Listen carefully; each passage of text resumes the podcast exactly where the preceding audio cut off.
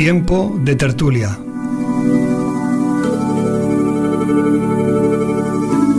Actualidad, cultura y espiritualidad.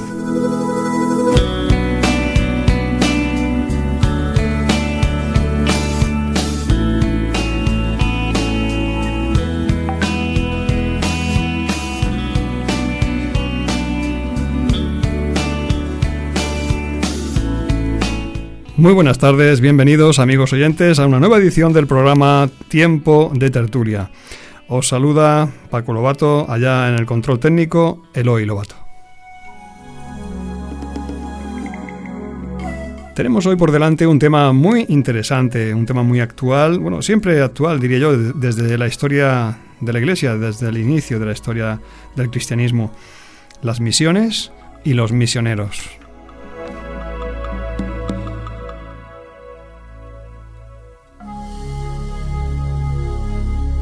Queremos saludar a todos los oyentes que nos escuchan a través de distintas emisoras en frecuencia modulada y eh, los que lo hacéis a través de internet en vozdevida.com o vozdevida.org.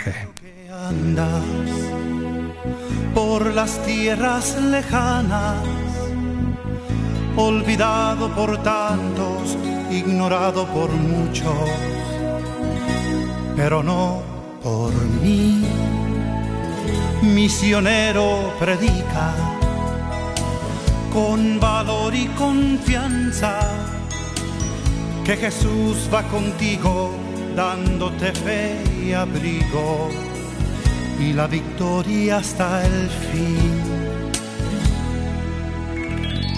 Misionero en mi canto y me acuerdo de te dijiste a ti no por decirle a él sí. Y te fuiste muy lejos, no te importó sufrir por llevar la palabra a las almas perdidas. Misioneros, hombres y mujeres que ofrecen sus vidas por los demás, que sufren, se dan por servir a otros. Realmente es de apreciar el trabajo y la labor que llevan a cabo estas personas de manera abnegada, entregada y rendida completamente al servicio a Dios y a las personas. Y en esta semana justamente tenemos para tratar este tema una pregunta, una pregunta en la cual nos gustaría que participarais y nos dierais vuestra opinión. Es la siguiente. ¿Crees que la labor de los misioneros cristianos en el siglo XXI es necesaria e importante? Y ofrecemos tres opciones posibles a esta pregunta. A. Sí, mucho. El trabajo que llevan hoy a cabo tiene un gran valor, así como lo ha tenido a lo largo de la historia. B. Relativamente, pues en siglos anteriores era más destacada y considerable la labor de los misioneros cristianos. C. No, es innecesaria. Ya existen cooperantes y organizaciones que, sin ser cristianas, son suficientes y pueden cubrir de manera sobrada las necesidades existentes. Esta es la pregunta de esta semana. ¿Crees que la labor de los misioneros cristianos en el siglo XXI es necesaria e importante?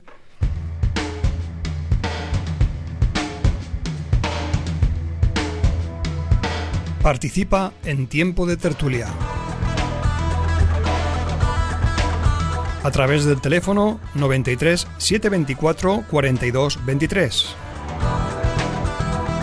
o por WhatsApp en el número 622 329 002. Por medio del correo electrónico en tiempo de tertulia Y por supuesto en nuestros perfiles de Facebook y Twitter.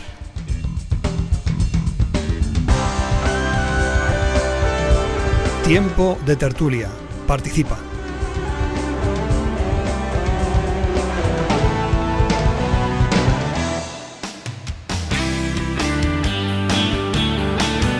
En la tarde de los jueves, a partir de las 6, tiempo de tertulia. Me acompaña hoy en el estudio el colaborador y compañero Manuel Cornejo. Buenas tardes, Manuel. Hola, buenas tardes, Paco. Bienvenido a este programa. Gracias por estar con nosotros nuevamente. Y bueno, vamos a abordar un tema que creo que es importante, ¿verdad? El tema de las misiones y los misioneros. Es de siempre de palpitante actualidad, puesto que es un mandato del Señor el ir y predicar el Evangelio a toda criatura. Eh, naturalmente vamos a abordar este tema desde una perspectiva bíblica, histórica y cristiana. Tendremos en el transcurso de esta tarde unas entrevistas, una serie de entrevistas con misioneros que están trabajando y viven en primera persona todo este tema de las misiones y ellos nos compartirán sus experiencias y también eh, su, su parecer en cuanto al tema misionero, porque creo que nadie mejor que ellos para poder acercarnos a esta interesante cuestión. Bueno, si andamos como casi siempre en cada tema definiendo lo que son los conceptos, primeramente habremos de recordar lo que quiere decir la palabra misiones, que viene del, en la Biblia, en el hebreo salag y en el griego apostelo, que significa enviar en ambos casos, y de ahí, de ahí deriva saliag y apostelo, que significa enviado, también eh, son los misioneros, ¿verdad? Se les conoce así en la escritura. En griego, esta palabra denota la realización de un servicio o una comisión. Y es que, Manuel, el misionero es uno que va a hacer una, una labor, una tarea. Es, ha sido enviado para hacer algo.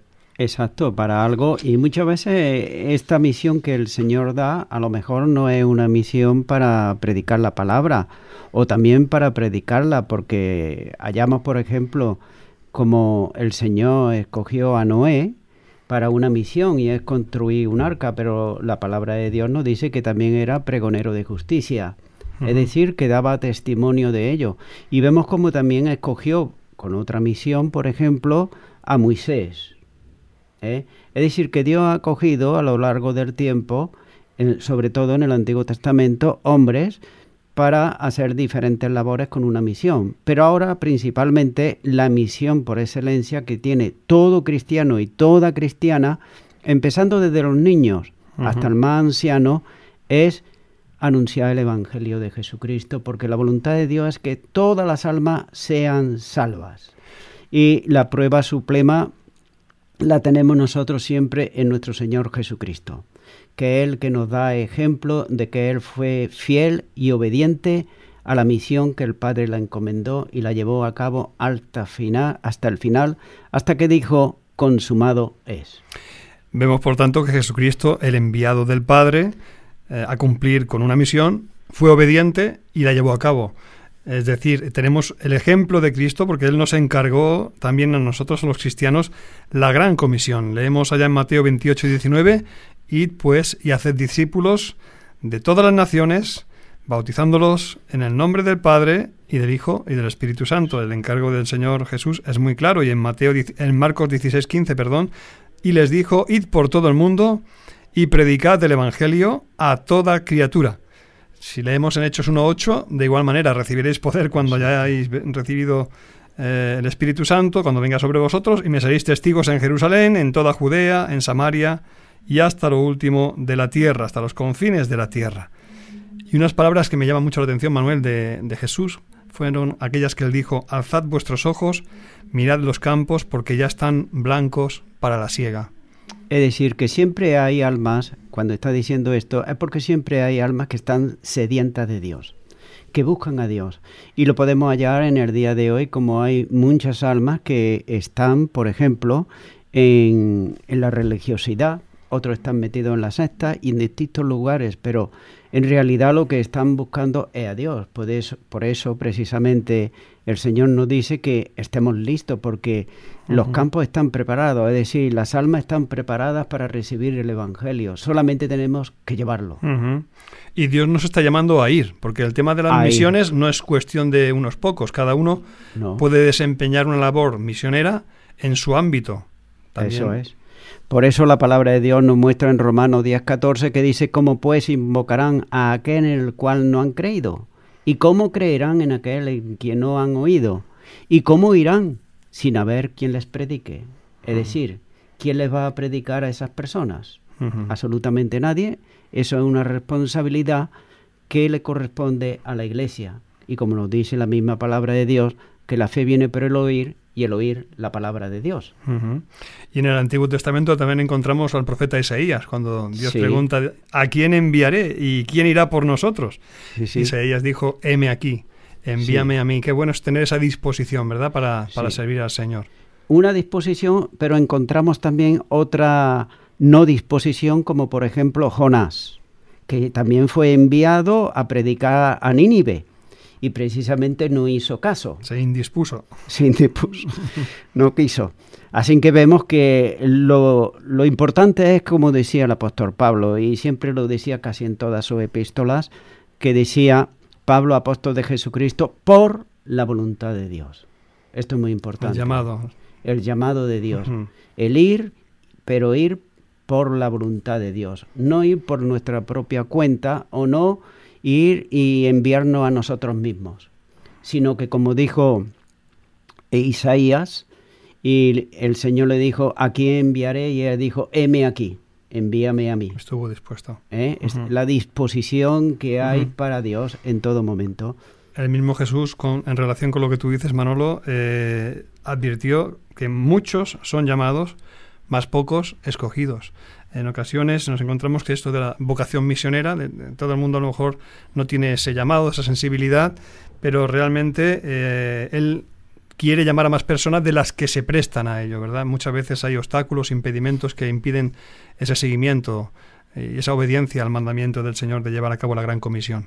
Sí, verdaderamente el llamado es para todos, es decir, todos debemos de predicar el Evangelio, pero en cuanto a las misiones concretamente vemos que eh, vemos el primer viaje, segundo viaje, tercer viaje misionero de Pablo eh, y de los demás colaboradores que estaban con él, eran llamados específicos que Dios ponía en su corazón y ellos estaban dispuestos a dar hasta su propia vida como así fue hasta el final. Debemos, por tanto, distinguir lo que es un llamado específico de Dios para una misión Mm. y el llamado genérico, general de Dios para todos de ir y predicar el Evangelio a toda criatura y de cumplir con nuestra gran comisión en el ámbito en que nos movemos. Es importante. Es igual. Nadie puede excusarse diciendo, no, a mí Dios no me ha llamado a, servirle o a predicar o a ir a hablar a otros de Jesús. Exactamente, Dios nos ha mandado absolutamente a todo a predicar y llevar el mensaje de la palabra de Dios a cualquier sitio, a cualquier lugar. Y muchas veces no hace falta ni que nos vayamos al extranjero ni nada de eso, simplemente a los vecinos que tenemos alrededor tenemos que dar testimonio de que verdaderamente hemos tenido un encuentro con el autor de la vida que es Jesucristo.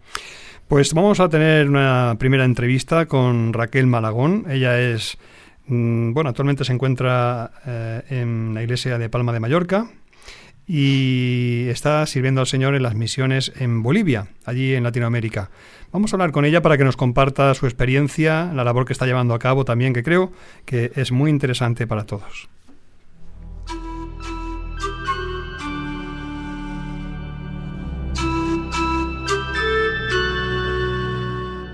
Estamos hablando con Raquel Malagón, quien es misionera del DEMADE, del Departamento de Misiones de las Asambleas de Dios de España, y queremos entablar con ella una conversación para que nos explique eh, quién es, qué labor está haciendo dentro del campo de las misiones. Buenas tardes, Raquel.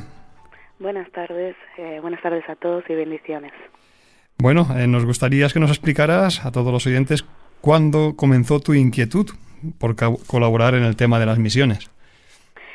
Bueno, eh, realmente mi inquietud comenzó bien pequeña, siempre me llamaban la atención los misioneros, la gente que hablaba de, irse a otros lugares, pero pero mi familia, una familia cristiana de toda la vida, había servido a, Dios por, por, muchos lugares de la, de la península ibérica y, y cuando yo tenía más o menos ocho o nueve años, eh, nos establecimos en Mallorca y yo en ese momento decidí que ya no me quería mover más de, esa isla, que yo no quería viajar más. Entonces cambié esa inquietud de, ver el mundo y de, ayudar a otros por, por la inquietud de, ser quien ayudaba a otros en, en, en mi iglesia local y enviaba a misioneros. Y, y en ese transcurso de descubrir cómo ayudar a otros, cómo como ser parte de un comité misionero, eh, Dios me habló claro y me dijo que, que el llamado es, es algo, es como una flecha que se clava en el corazón y que si intentas arrancarla te desangras. Y más o menos cuando tenía uh, 20, siete años, 26 años, eh, le dije que sí al Señor y, y empecé a hacer viajes misioneros de corta estancia. Estuviste durante algunos veranos colaborando como cooperante, ¿verdad?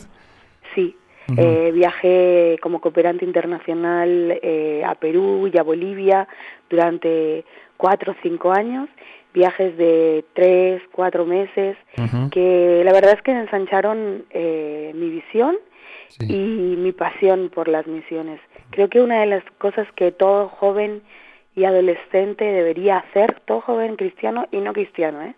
eh debería hacerse un pequeño viaje de un mesecito alguna, con alguna asociación, con alguna ONG, con alguna familia cristiana y hacerse un pequeño viaje misionero porque eso te, te, te da una visión diferente de cuál es la realidad en el mundo y cuál es nuestro trabajo como cristianos.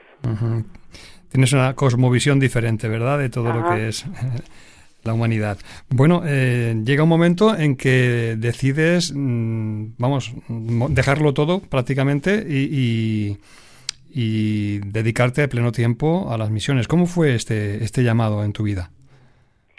Bueno, yo tenía mi vida muy organizada, yo salía los veranos, en el invierno trabajaba, ahorraba y de repente se me desestructura la vida eh, yo estaba, estaba todo controlado y Dios me quita ese control y me dice, Raquel, así no, eh, tienes que extenderte. Y con el pasaje que, que está en Isaías 54, eh, 2 y 3, que dice que, que alargues las, eh, las, las estacas de tu tienda, que alargues tus cuerdas, que no seas escaso.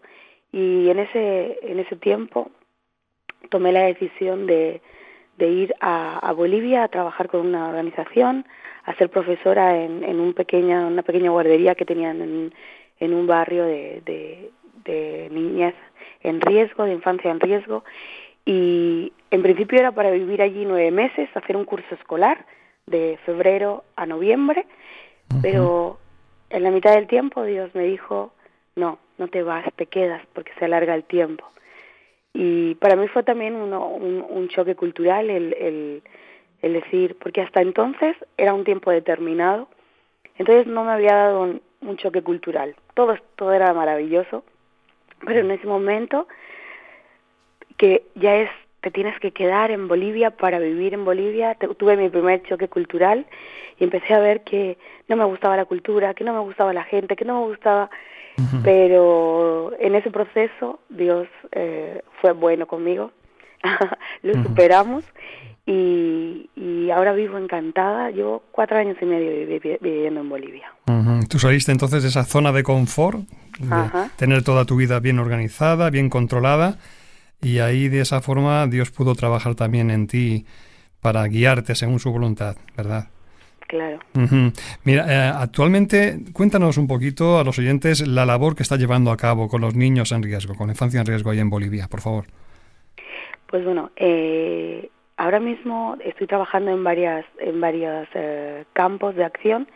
En primer lugar, eh, dirijo el jardín en el que en algún momento fui profesora. Ahora dirijo ese jardín. Hay eh, cuatro profes y trabajamos de, con, con, infancia en riesgo, con niños de 3 y 4 años, con lo básico que se hace en una guardería, en un jardín infantil. Les enseñamos a las letras, los números, les hablamos de, inteligencia emocional, les enseñamos a tener inteligencia emocional eh, y trabajamos con prevención de abuso sexual porque es una realidad que muy potente en, Bolivia. Además trabajamos con las mamás porque entendemos que la mujer es el corazón de la familia y si una mujer está potente y si una mujer eh, toma decisiones por Dios, arrastra a su familia de alguna forma. Entonces tenemos un pequeño grupito de unas 15, 15, 20 mamás que nos reunimos semanalmente y podemos eso, acompañarlas, eh, tener relaciones íntimas que, que, nos, que nos llevan a, que esas mujeres puedan, puedan aprender a depender de, de Jesús. También trabajo con prevención de abuso sexual infantil, prevención, detección e intervención de abuso. Todos los días, bien tempranito, 7 de la mañana, entramos en diferentes colegios y le decimos a los niños que no es normal que los adultos abusen de ellos. Eh, en Bolivia el abuso sexual es una normalidad. Eh, la estadística dice que 16 niños al día son abusados sexualmente. El 34% de las niñas y más del cerca del 30 de los niños sufren abuso sexual infantil y, y normalmente es dentro del marco de la familia o de gente cercana como profesores, novios, eh, tíos. Eh, el 90% de los abusadores eh, son familia y son hombres. Mm. Entonces necesitamos decirle a los niños no solo que, se cuiden de, la gente que no conocen, sino que se cuiden de, su entorno. Y eso es complicado. este, este año, en los primeros seis meses del año, hemos alcanzado unos 4.000 niños, se han detectado unos 400 casos y se está avanzando en la restauración del corazón emocional de esos, de esos pequeños. Eh, me gustaría también que nos compartieras algún testimonio que creyeras que podrías destacar eh, de entre todo ese trabajo que estás haciendo, quizá algún testimonio específico de algún niño, alguna niña que pudiera ser también de edificación para los que escuchan. Sí, nosotros cuando hablamos de abuso sexual, nuestro programa se llama Avisa porque hemos entendido que tristemente que no podemos impedir que suceda el, abuso en este momento en, en Bolivia, pero sí podemos pedirle a los niños que nos avisen porque los vamos a ayudar.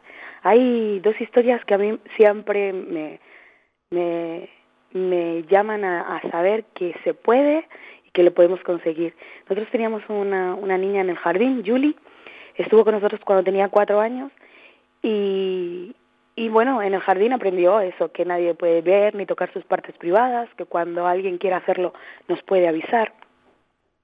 Entonces, eh, cuando ya tenía seis años, un día, eh, llega con su mamá de la mano y su mamá estaba llorando y estaba catatónica, no hablaba, no decía nada, solo lloraba. Entonces le, le, le preguntamos, Julie, ¿qué pasó? Y, y ella nos dice, yo le he dicho a mi mamá que vosotros nos vais a ayudar. Sí, Julie, pero ¿qué pasó? Entonces nos contó que su vecino le pidió que, que, que le tocara su, miembro y que ella le dijo que no, que eso no se hacía y se fue a buscar a su mamá. Y su mamá reaccionó con eso, paralizándose, pero la niña tuvo el valor de agarrar a su mamá de la mano y decirle, vamos al jardín porque ellos nos ayudan. Entonces eso me, habla de que cuando tú le enseñas a los niños eh, pautas, ellos saben cómo reaccionar. Y, y con ese, con ese encontrar esa, ese abuso, ese intento de abuso sobre Julie, detectamos que sus hermanas mayores había, estaban sufriendo abuso sexual. Su hermana mayor de 15 años estaba embarazada y ella no decía de quién estaba embarazada, era porque estaba embarazada de este señor. Y, y bueno, la pudimos ayudar a avanzar en ese embarazo, un embarazo ya de 5 o 6 meses, tuvo su bebé con nosotros y ese hombre, ese abusador, eh, entró en prisión. Mm. Así que súper contentos por ese lado. Pero después también hay historias como la de Lucerito, Lucerito una niña de 15 años, a la mm. que vamos y le, le, hablamos en el, su cole sobre el programa de prevención, sobre cómo son las cosas, pero tristemente un compañero suyo de clase, dos, tres meses más tarde, abusa de ella. Y llega a, a otra organización que se llama Centro de Vida a decir, me suicido, no quiero nada más, no quiero este bebé, no quiero nada con mi vida. Este centro de vida es una organización pro vida que, que anima a las chicas a no abortar. Es un, es un centro que acompaña las vidas. Entonces la acompañamos, la, la abrazamos, eh, le hicimos esa primera ecografía, le proporcionamos cositas y en el proceso ella decidió no abortar y, y hace unos meses celebramos su 17 cumpleaños y ella con una súper sonrisa en la, en la cara me decía que estaba yendo a una iglesia local, que, que estaba terminando su, su, lo que podría ser aquí su segundo de bachiller. Sí. Y ella ya tiene 17 años y ella nos decía, y quiero ser profesional, quiero tener una carrera. Y yo le decía, ¿qué quieres ser? Y me decía, quiero ser abogada para defender a niños que sufren abuso sexual infantil. Así que la trascendencia de, de una vida que, que Satanás iba a robar y que en unos meses, en un año y algo, eh, por, el, por el amor invertido en ella, se convierte en una mujer que va a ser quien ayude a otras personas a salir del, de un hueco. Entonces, como, como vidas que Satanás quiere robar, son transformadas en vidas que, que traen trascendencia en la vida de otros. Qué hermoso, Raquel. Estamos conversando con la misionera del departamento del DEMADE, Misiones de Asamblea de Dios de España, Raquel Malagón, y ella nos está compartiendo acerca de la labor que está llevando a cabo, desempeñando en Bolivia. Un país que no tiene tampoco muchos habitantes, ¿verdad? Es un país con unos pocos millones. Sí, no, no son demasiados, tienen mucho, mucha extensión de terreno. Sí. Es un, es un país súper rico. Es el país, eh, bueno, hasta ahora que, que han venido los conflictos con Venezuela, pero hasta hace, hasta hace bien poco, hasta hace dos años, era el, el país más pobre eh, de Latinoamérica por detrás de, eh, solo le ganaba a Haití a pobreza, pero eh, es el, el país con la reserva mundial de litio más grande de, de, más grande, o sea que todos manejamos nuestros nuestros móviles, nuestras tablets, nuestros ordenadores portátiles con litio. Y, y la verdad es que aún teniendo esa reserva de, de, de litio, teniendo tienen carbón, tienen plata, tienen oro, tienen ganadería. Eh, sigue siendo un país muy pobre porque no, los recursos no están bien canalizados, no está bien, bien, eso, bien canalizado bien todo, el, todo el, la, uh -huh. toda su riqueza. Uh -huh. Entonces es una, es una, es un país uh -huh. que no tiene tantos habitantes porque las extensiones de tierra son súper grandes, pero muy, muy pobre. Uh -huh. 10, 10, 11 millones de habitantes que realmente eh, demuestran cuánta necesidad. Hablas de un 30% de los niños abusados, o sea, es un índice elevadísimo también de abuso eh, infantil. Eh, nos gustaría también, ya para ir concluyendo, Raquel, que nos dijeras de qué manera se puede colaborar con, con vuestra labor. ¿Cómo podemos ayudar también las personas que lo deseen? Eh, en primer lugar, orando. Esa es la, la, mejor forma en la que uh -huh. podemos, podemos eh, ayudar.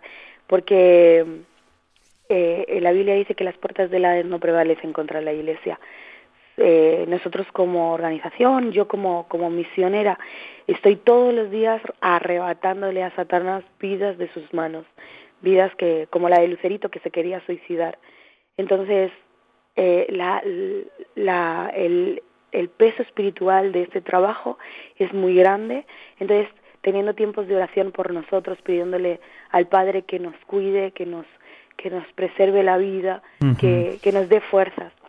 Y por otro lado, a través de DEMADE eh, puede, se pueden recibir ofrendas sin ningún problema uh -huh. eh, eh, a los misioneros, a los determinados misioneros.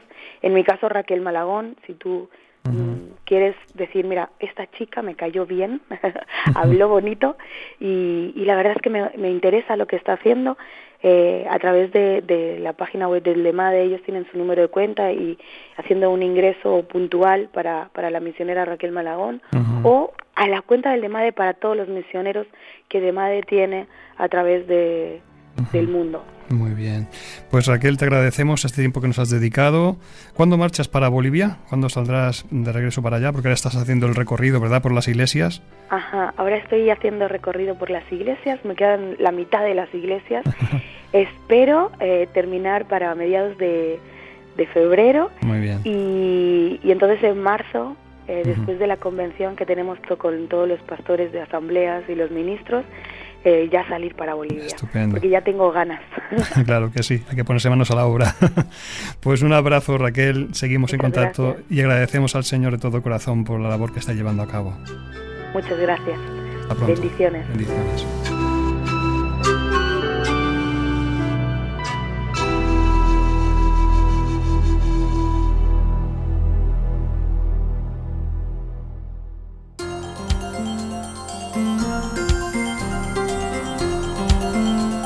Sintoniza cada jueves a partir de las 6 de la tarde Tiempo de Tertulia.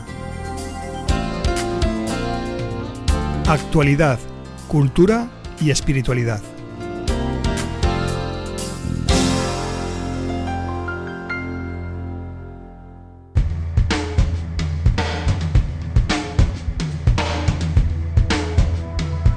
Participa en Tiempo de Tertulia. A través del teléfono 93 724 42 23 o por WhatsApp en el número 622 329 002. Por medio del correo electrónico en tiempo de tertulia Y por supuesto en nuestros perfiles de Facebook y Twitter.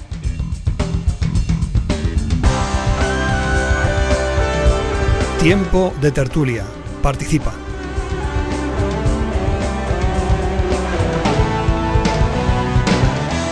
Y puedes participar, por ejemplo, en la pregunta de la semana. ¿Crees que la labor de los misioneros cristianos en el siglo XXI es necesaria e importante? A. Sí, mucho. El trabajo que llevan hoy a cabo tiene un gran valor, así como lo ha tenido a lo largo de la historia. B. Relativamente, pues en siglos anteriores era más destacada y considerable la labor de los misioneros cristianos. C. No, es innecesaria. Ya existen cooperantes y organizaciones que, sin ser cristianas, son suficientes y pueden cubrir de manera sobrada las necesidades existentes. Te invitamos a participar en esta pregunta de esta semana. ¿Crees que la labor de los misioneros cristianos en el siglo XXI es necesaria e importante? Danos tu opinión. Nos gustará saber de ti tu parecer. Manolo, has escuchado el testimonio de Raquel hermoso también el trabajo que está llevando a cabo, ¿verdad? Sí, y me ha llamado la atención cuando ella ha dicho que eh, tenía su vida muy estructurada, tenía su vida muy organizada, lo tenía todo ya pensado, lo que iba a ser y lo que no iba a ser. Pero mira por dónde fue el Señor que lo llamó. Eh, me venía a la mente que también Aquel que nos muestra la Biblia como era Moisés también tenía ya su vida estructurada y cuando el Señor lo llamó pues no quería ir. Pero el Señor lo tuvo que convencer de una o de otra manera, pero lo convenció. Y el Señor cuando tiene algo en su corazón para nosotros que hagamos, lo que tenemos que ser es sensibles, sensibles a la voz del Señor cuando nos manda, cuando nos dice cualquier cosa. Hablaba de, de ese viaje que ya comenzó siendo joven, bastante joven, y precisamente son viajes misioneros que no de vacaciones. A veces piensa uno cuando va de viaje misionero que se van de vacaciones, no es lo mismo, no, no se van de turismo, ¿verdad Manuel? No, ellos van a trabajar, eso es lo primero. Y según el sitio donde sea, no es solamente trabajar, sino ser mal visto y quizás hasta perseguido y metido en la cárcel. Así que hay que tener mucho cuidado.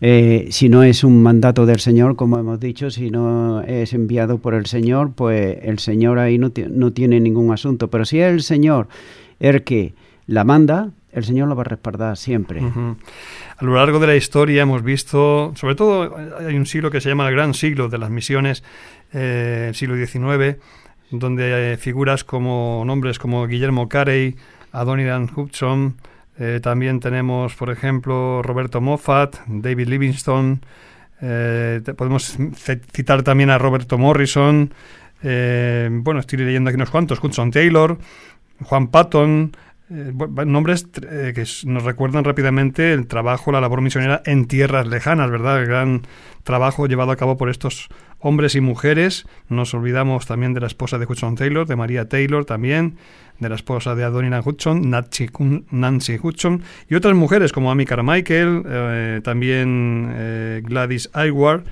y otras muchas personas, hombres y mujeres llamados por Dios para llevar a cabo una misión eh, allá en tierras lejanas. Tenemos también aquí en nuestro país jóvenes que tienen esa sensibilidad de ir a países lejanos a llevar la buena nueva, buenas noticias, a llevar esperanza, a llevar consuelo, a llevar su ayuda.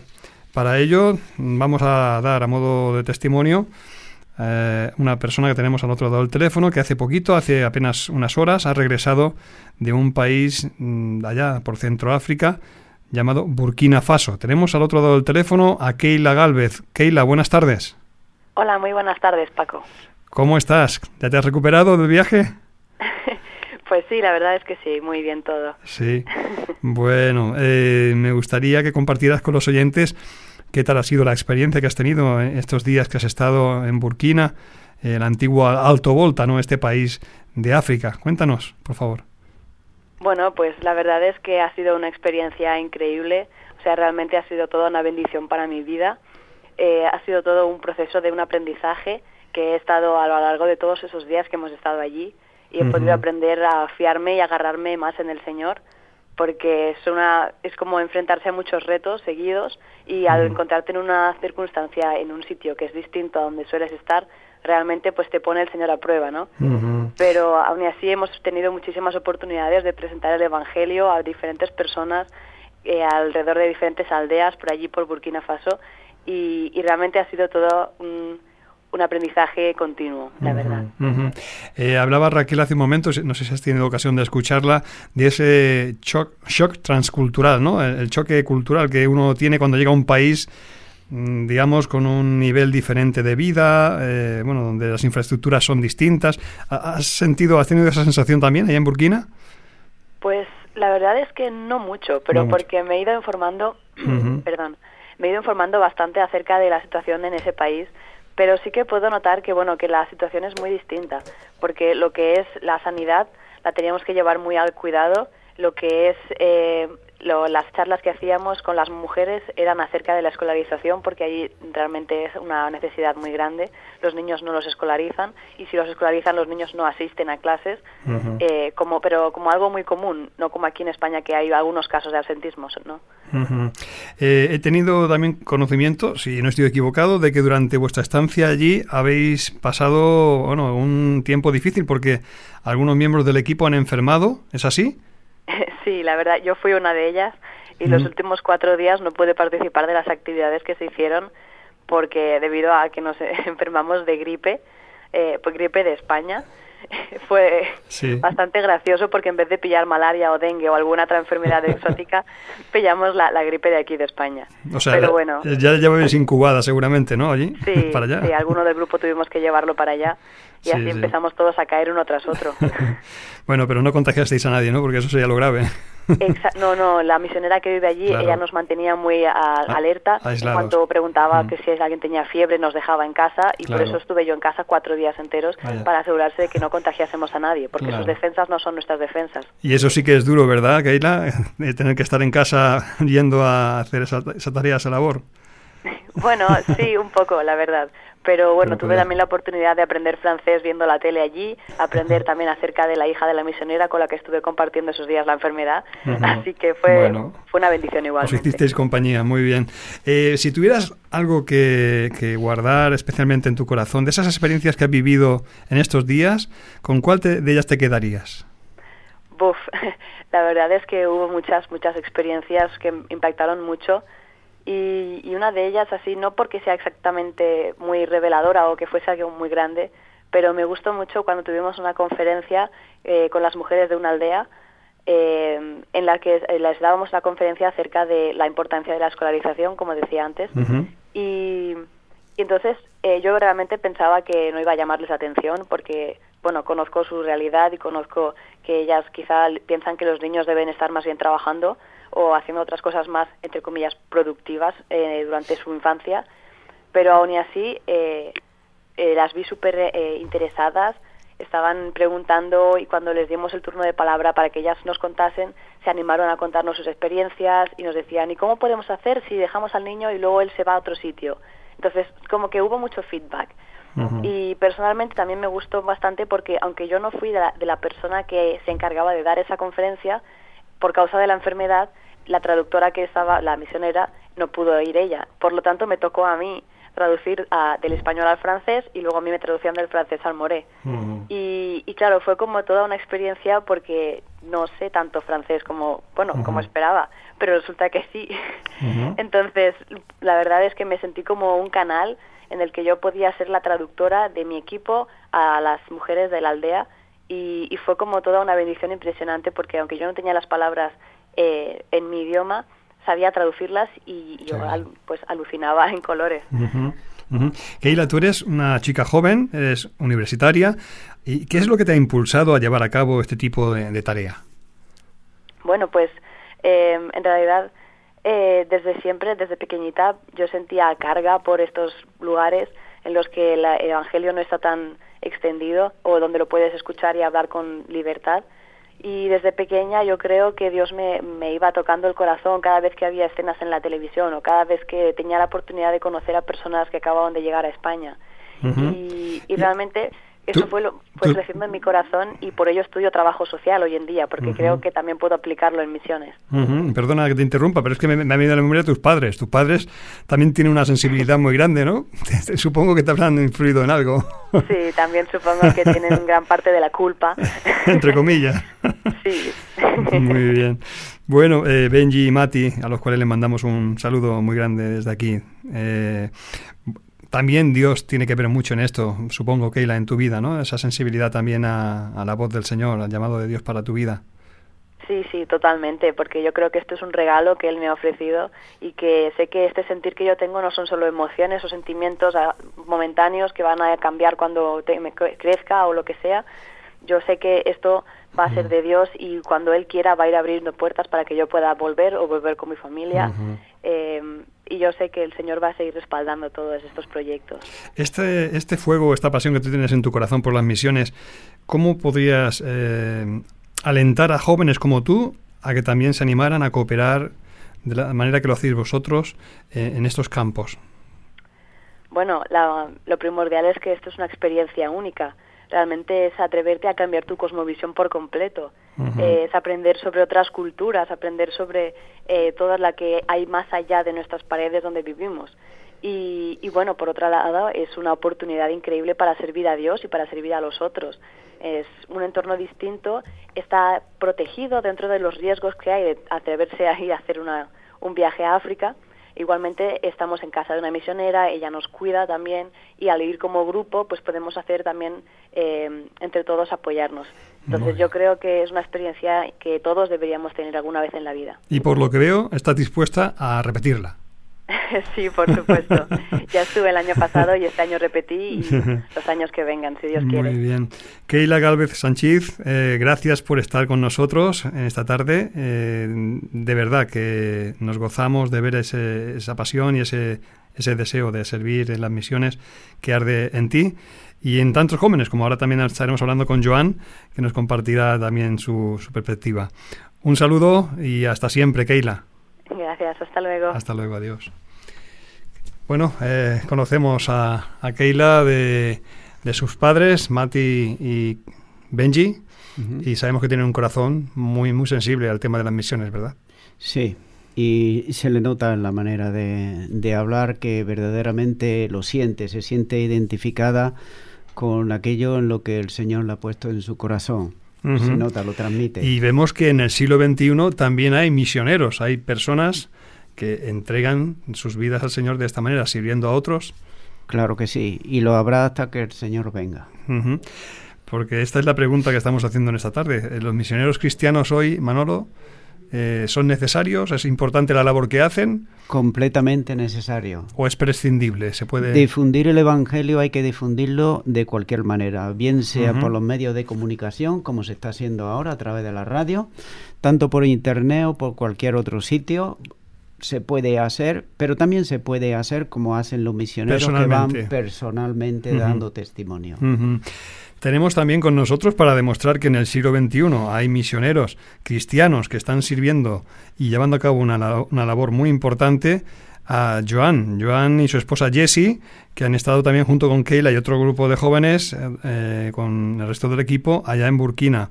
Y queremos también que él nos cuente cómo ha sido esta experiencia. Eh, buenas tardes, Joan. Hola, buenas tardes, Paco. ¿Qué tal? Bien, ¿y qué tal vosotros? ¿Cómo ha ido el viaje? Bien. Algunos enfermitos y tal, pero muy bien. Acabamos de hablar con Keila y ya nos ha, nos ha dicho esto, que alguna de vuestras experiencias e incidencias en, en Burkina, ¿no? Con el tema de la gripe y demás. Sí, ha, sido, ha sido un poquito duro eso. Bueno, una experiencia que nos fortalece, ¿no? Sí. eh, allí en Burkina, ¿qué temperatura acostumbra hacer eh, de promedio, Joan? Estábamos siempre unos 38, 40, 39. ¿Y la humedad por allí es como aquí o es mayor? Como aquí. Ahora sí.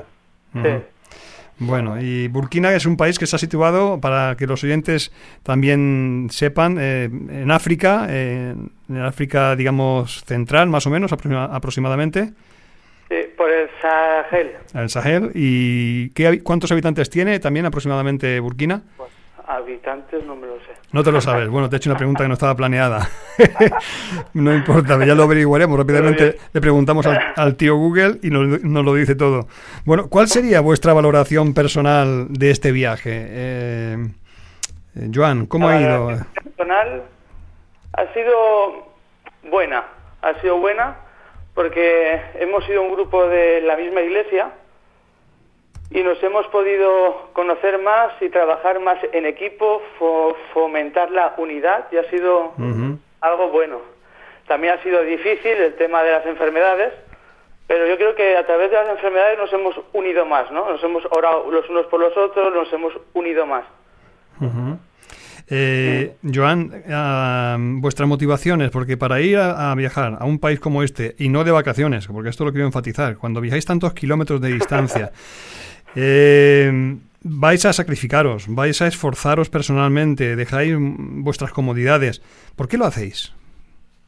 Pues la primera motivación personal nuestra es el Señor. El Señor es el que nos puso en el corazón ir allí y vamos porque el Señor nos lleva. El Señor nos da las fuerzas, el Señor es el que nos guarda y el Señor es lo, es lo principal. Y luego, hace cinco años, el Señor nos dio como una palabra, ¿no? De esfuérzate y sé valiente. Y desde ese tiempo el Señor nos da cosas, las cogemos y nos esforzamos y somos valientes. Y ahí vamos, sembrando esperanza a Burkina Faso.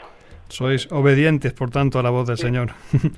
Eh, ¿Vuestra misión cuál ha sido en estos días? Keila nos compartía algo, pero quizá puedas ampliarnos un poquito más la labor eh, cometida. Sembrar esperanza a través de conocer a, Jesús.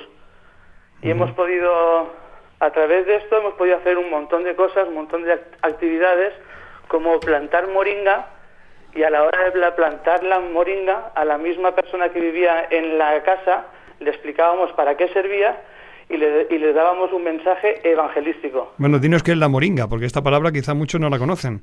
La, la, moringa es una planta que estamos plantando allí en Burkina, que le llaman el árbol de la vida, muchas proteínas y se come todo, menos las raíces se come todo. Y además da, da, o sea, provee algo más, da sombra, ¿no? Supongo. Sí, da sombra, las raíces no se comen, pero las raíces lo que hace es nutrir la tierra que está alrededor. Qué bueno, qué bueno. Y las semillas limpia el agua sucia.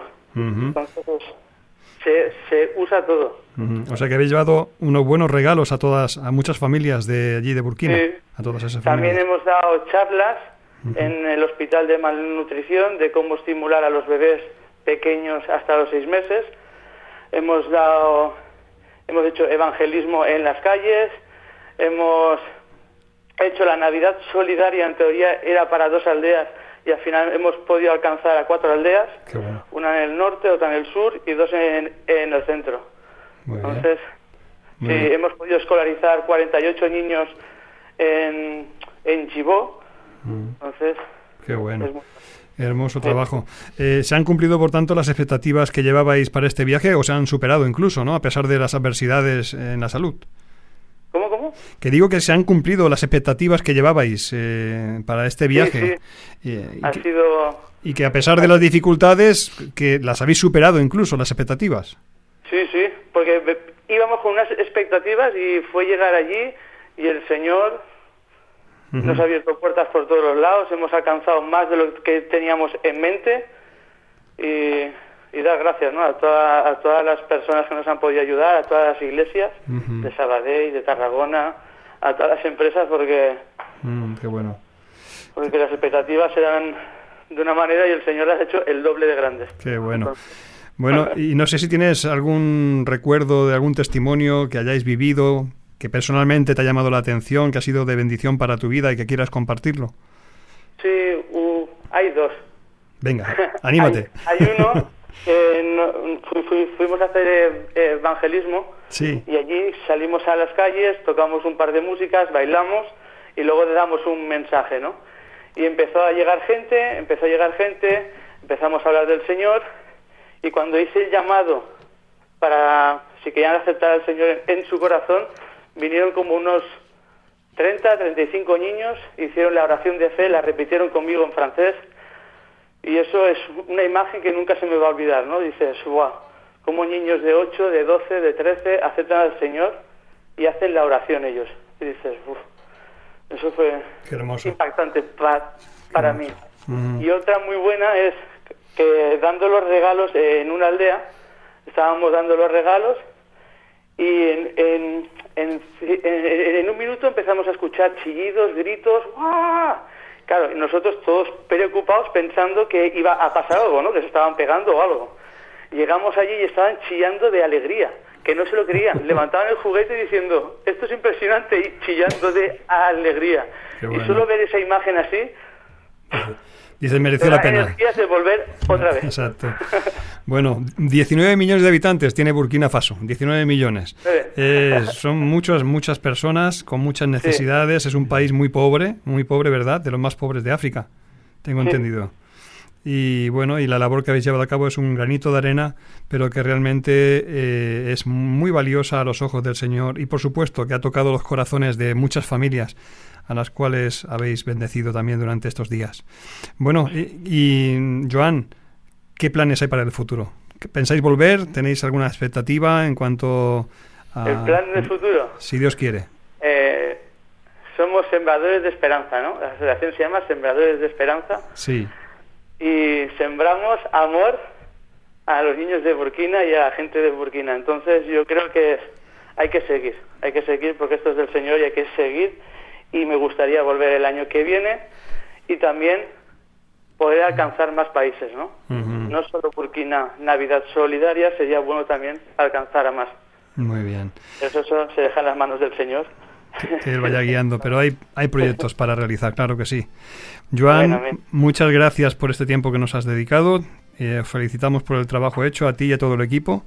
Recibid un fuerte abrazo. También te saluda Manolo. Hola, buenas tardes, Joan buenas, tardes. y muchas gracias pues por todo lo que está haciendo. Y sabemos que ahí a donde estáis yendo vosotros precisamente no es un tiempo de vacaciones porque tenéis oposición, ya que como dice aquí, estoy viendo por el hermano Google, que mayoritariamente la religión de allí er, es el Islam. Así que por lo tanto Gracias por vuestro esfuerzo y yo sé que el Señor os bendice grandemente. Y los ha guardado también. Un abrazo, Joan, hasta siempre. Un abrazo. Adiós, saludos a Jessica. Adiós. Gracias.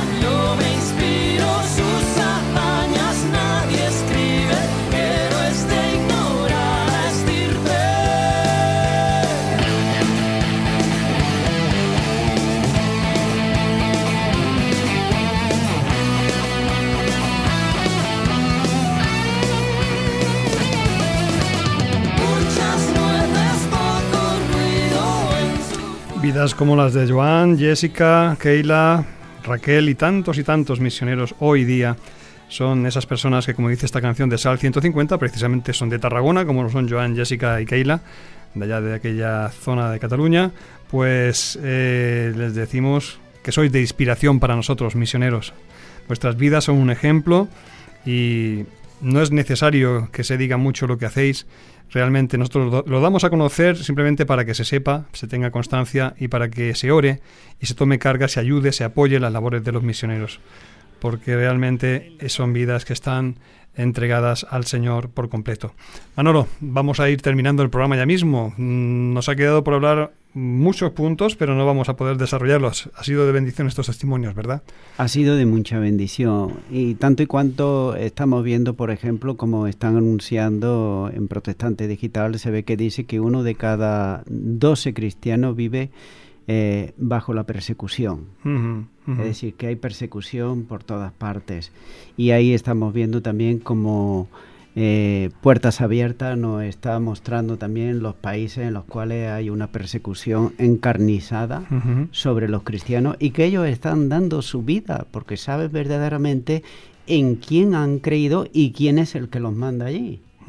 Y esto es muy importante. Es necesario orar por los misioneros, ellos nos lo piden eh, constantemente, que nos acordemos de ellos en nuestras oraciones, que apoyemos también económicamente a las misiones, a, a esas eh, ONGs, asociaciones que están llevando a cabo esta, esta labor. La Iglesia necesita concienciarse, los ciudadanos de a pie también, cualquier persona puede ayudar y colaborar, contribuir con organizaciones no gubernamentales o entidades que están llevando a cabo esa labor y sobre todo en el ámbito cristiano. Ya nosotros como también somos un programa enfocado específicamente hacia una audiencia cristiana o creyente, eh, aunque vamos dirigidos en general a todo el público, pero específicamente los cristianos necesitamos necesitamos también tener esa sensibilidad por los misioneros. Hablabas, Manuel, de los perseguidos. ¿Cuántos misioneros hay que están dispuestos a ir a países donde hay un alto nivel de persecución? Sí, precisamente había. Estuvimos escuchando hace dos años, cuando estuvimos en la convención allá en Gandía, y estaban los misioneros, y había unos misioneros que eran noruegos, Mm. y decía que el noruego iba para los países estos árabes, pero luego volvía una caja. Mm. Esto ya lo sabían ellos. Pero no obstante, ellos iban y estaban expuestos a dar su vida si hacía falta por llevar la palabra de Dios.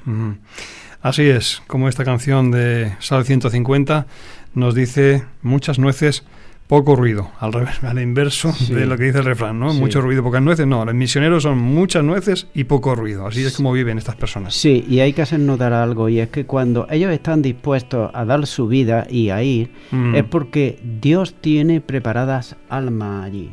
Almas que están sedientas de Dios y están esperando pues la palabra de Dios, el Evangelio. Y prueba de ello que el apóstol Pablo vemos que tuvo la visión al joven macedonio eh, ahí de Filipo, que le decía que viniese y que viniera a ayudarle a ellos para que le predicara la palabra de Dios. Es decir, que hay almas que necesitan de la palabra de Dios y por eso ellos van porque Dios los dirige allí. Y Dios puede llamar a tierras lejanas o Dios te puede llamar también en tu ciudad, en tu lugar, Sí.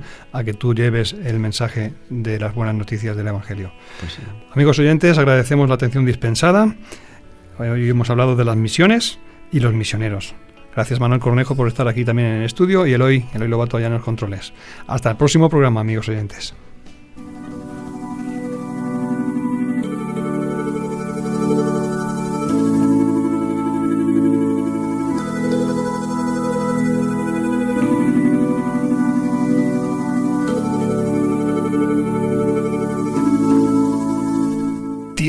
De tertulia.